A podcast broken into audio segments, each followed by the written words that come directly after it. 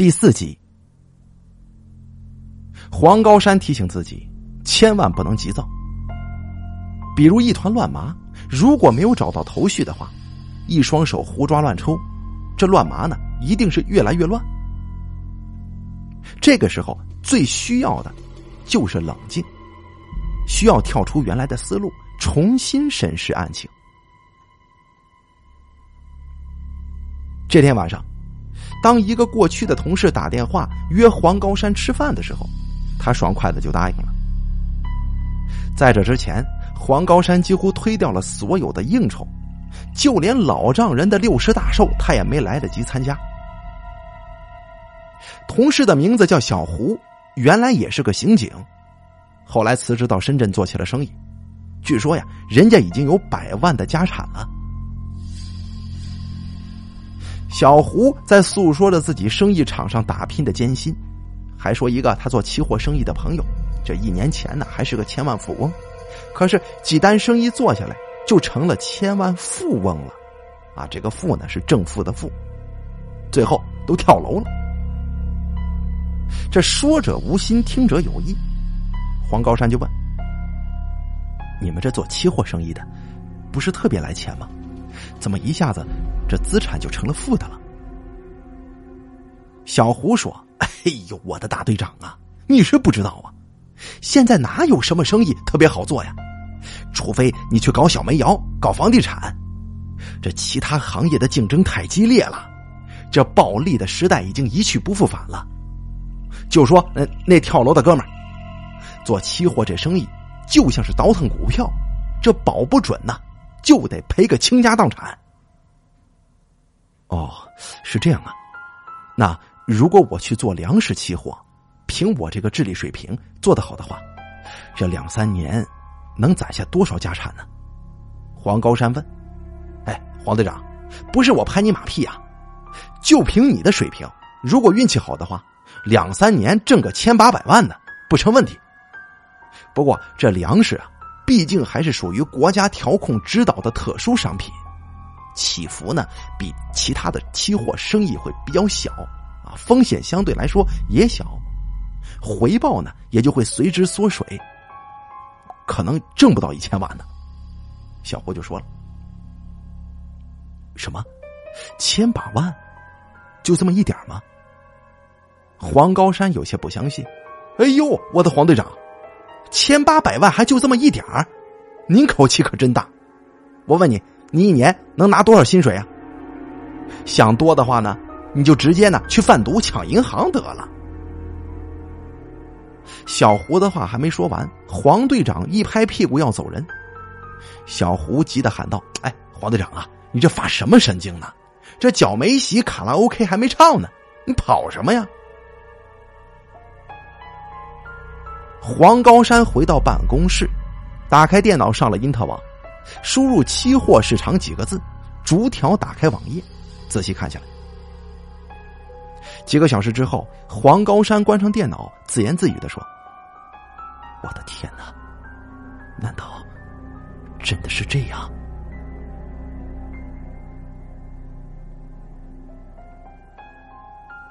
黄高山拨通了局长的电话，对局长说：“有重要的事情汇报。”局长让他马上到办公室详谈。黄高山开门见山的说：“局长，我有理由怀疑，赵伟国夫妻的财产来路不明，他们可能在洗钱呢。”什么？张局长有些惊讶，示意他继续说下去。黄高山接着说：“三年前，赵伟国夫妻俩。”还在南河市做不起眼的小生意，后来才迁居到春阳市，成立京伦集团，从事粮食期货贸易。我查阅了有关资料，这粮食期货贸易回报率并不高，即便是在最顺利的情况之下，最多只会有一千五百万的利润。咱们再看另外一个数据，这三年时间里，赵伟国夫妻向社会公益事业捐了多少钱呢？一千五百万呢，这就十分不正常了。一个企业家拿出他所有的净利润捐给公益事业，这可能性是极小的。再说了，赵伟国现在有多处房产，据说在美国还有别墅。如果他仅仅是依靠期货市场赚的钱，是撑不起这么大场面的。这是我从网上下载的相关资料，局长，您看看。张局长仔细翻阅着黄高山打印出的资料，看完之后脸色更加严峻。我说：“高山呐，这件事情非同小可，我连夜向市委领导汇报，以确定下一步的行动。要知道，这赵伟国夫妻俩可不是一般人，对待他们要慎之又慎，避免打草惊蛇。哎，对了，你说的这件事情，似乎跟六幺幺案子……”没什么必然的联系啊。案情进展的怎么样了，局长？虽然我们现在还没有侦破六幺幺案件，但是我有强烈的预感，赵星月被杀一定跟这个事情有关。这两个案子是可以并案的。两天之后，两个调查组分别奔赴京伦集团跟南河市。秘密调查这两个公司财务收支的状况。经过几天艰苦细致的调查，没有发现京伦集团有什么问题。但是可以肯定，京伦集团三年的利润是绝对不会超过一千五百万的。从南河市得来的消息是，周凤莲的保健品产量不大，主要是销往南方几个城市。这厂里的财务状况是十分混乱的，根本就看不出收支状况。据此情况，黄高山安排部下秘密跟踪周凤莲小厂生产保健品的去向。这天呢，当一个戴着墨镜的南方商人来保健品厂提货的时候，黄高山跟几个穿着工商制服的人出现在他面前。以抽查产品质量为名，打开了包装箱，进行检查。这包装箱里边码着一盒又一盒的口服液，看来跟市场上的普通口服液也没什么两样。大家这会儿啊，就面面相觑了，有些紧张。如果从这包装箱里边找不到非法物品，这个厂该怎么收呢？黄高山不动声色，他拿起一盒口服液，仔细的看着。大个包装箱里边仅仅装着四支口服液，而且呢，这包装盒本身比一般的包装盒子要宽厚许多。这包装盒里是有猫腻的。黄高山小心的撕开包装盒，在夹层里发现一包包的白色结晶体。眼镜男见状，转身就跑，被一旁的便衣警察扑倒在地了。很快，检查结果出来了，这白色粉末是高纯度的冰毒，现场查获的毒品多达六十公斤呢。这案情已经明朗了，赵伟国的京伦集团只是一个洗钱的公司，真正为他们带来巨额财富的。是南河市的这个小小的保健品厂，这个小厂在制造冰毒呢。赵伟国跟周凤莲从这些沾满了罪恶的钱财当中抽出一部分捐献给社会做公益事业，以此沽名钓誉，换取政治资本。这些用金钱换来的政治资本，又使得他们犯罪的安全系数更高。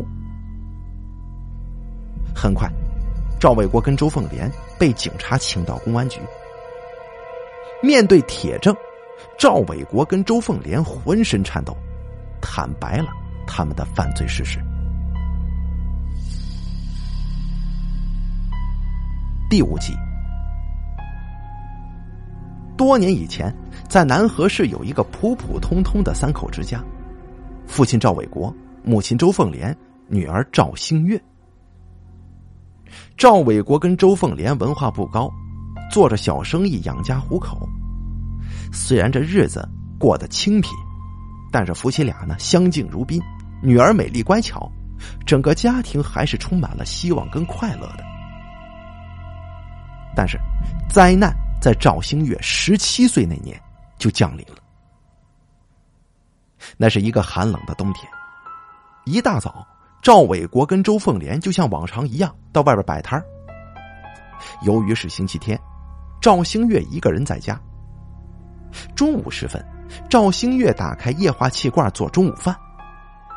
这个液化气罐已经是锈迹斑斑了，赵伟国夫妻好几次想把它给淘汰掉，可始终啊，因为心疼钱没舍得。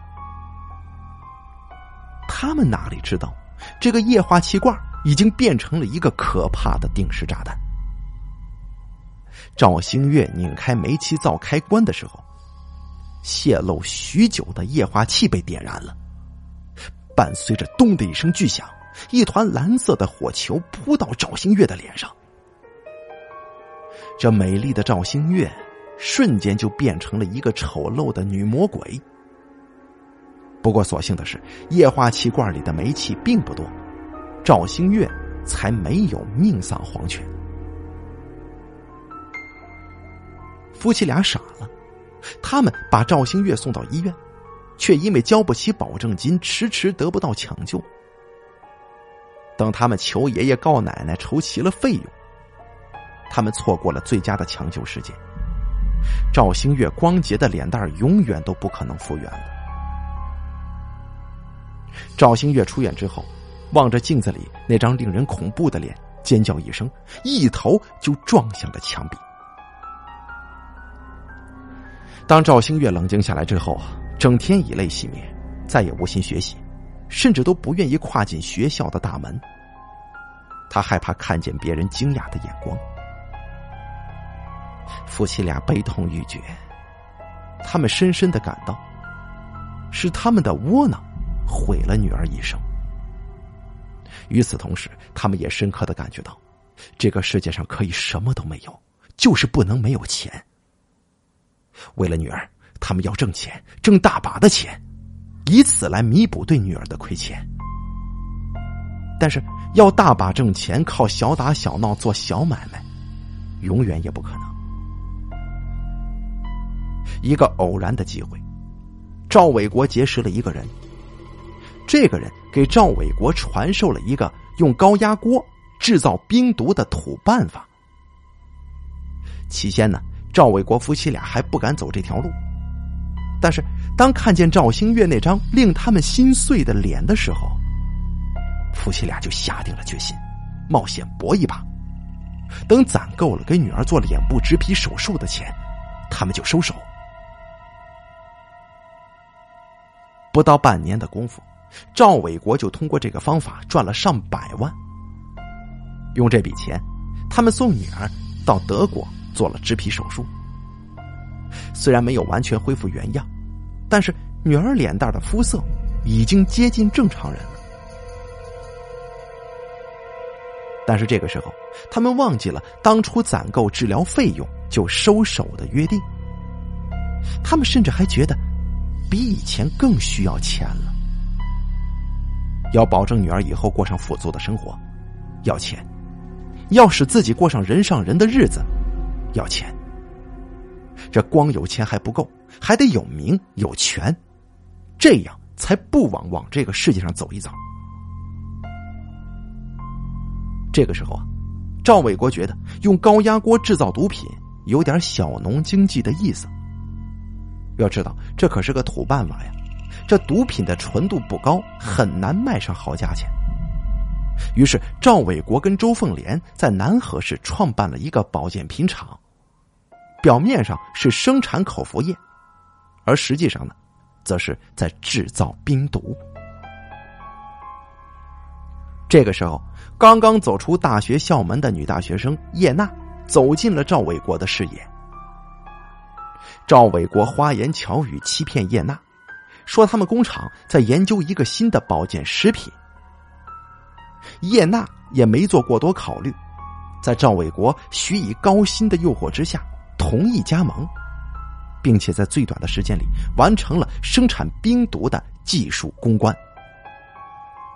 紧接着，赵伟国又投入五十万元，生产出近万公斤的液体冰毒，利润高达上亿元。他再将毒品制成药粉、药片，藏匿于保健药品的包装盒里，这样既便于携带，又可以骗过检查。为了让叶娜成为跟他们拴在一条绳子上的蚂蚱，赵伟国设下圈套，让叶娜在所有的发货单上签字。同时，赵伟国略施小计，让叶娜染上了毒瘾。当叶娜意识到保健品厂有问题的时候，已经晚了。他已经染上了毒瘾，那些白色的粉末使他失去理智，那条死亡之路，李娜是越走越远了。此时此刻，叶娜唯一拥有的，就是郑重对她痴情的爱。可是，也正是因为这份爱，叶娜选择一死了之。那么优秀的男人，不可能终生守着一个瘾君子生活。在一次疯狂的吸食毒品之后，叶娜选择了自杀。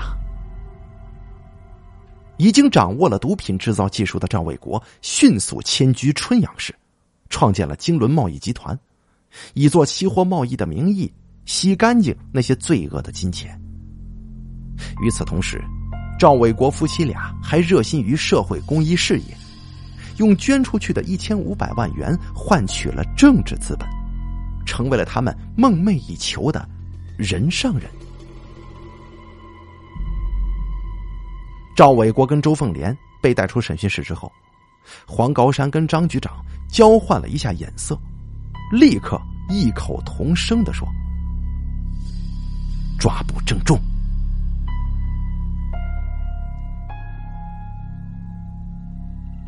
案情已经明朗了，叶娜在临终前向郑重说出了实情。郑重为了报仇，研究生毕业之后来到京伦集团就职。他设法取得赵星月的信任，在假装跟他恋爱的同时，设圈套让赵星月染上毒瘾。只是还有一个疑问没有得到解释：赵星月被杀的当天晚上，郑重确实是没有作案时间的。不过，不论怎么样，抓捕郑重的时机已经成熟了。上面的那个疑问，很快将在对三个人面对面的审讯当中解开谜团。郑重被抓捕到审讯室，没费多少口舌就交代了让赵星月染上毒瘾的事实，但是他坚决否认是自己杀害了赵星月。黄高山尽力。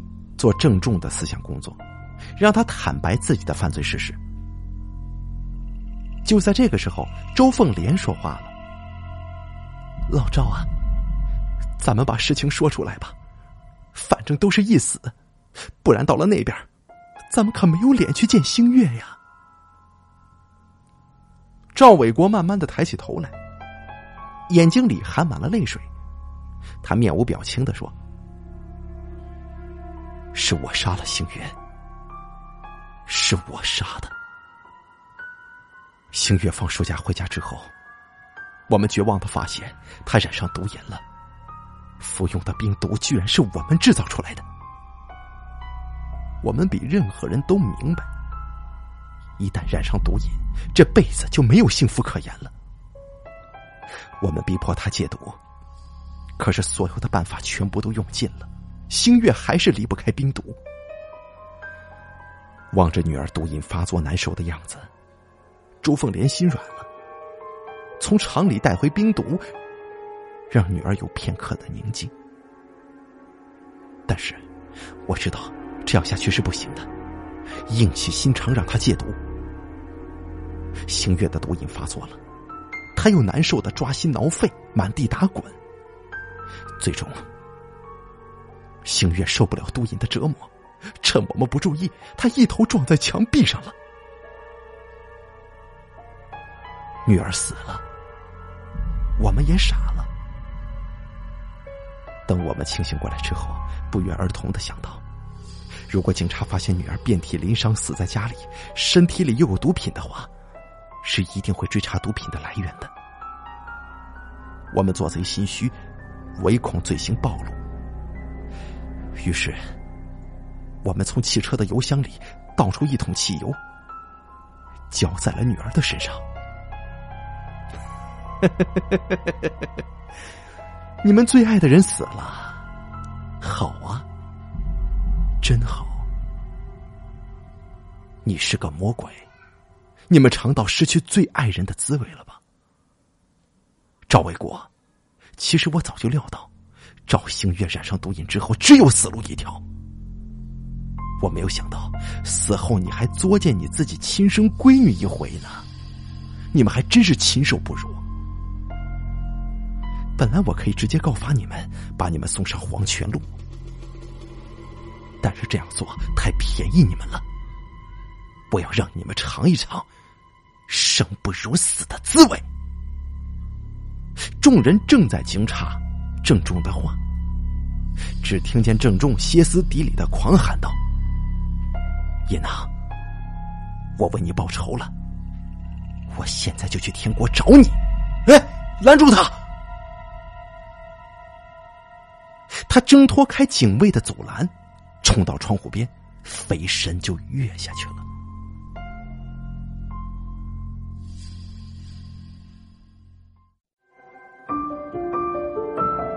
本期故事演播完毕。想要了解大凯更多的精彩内容，敬请关注微信公众账号“大凯说”。感谢您的收听。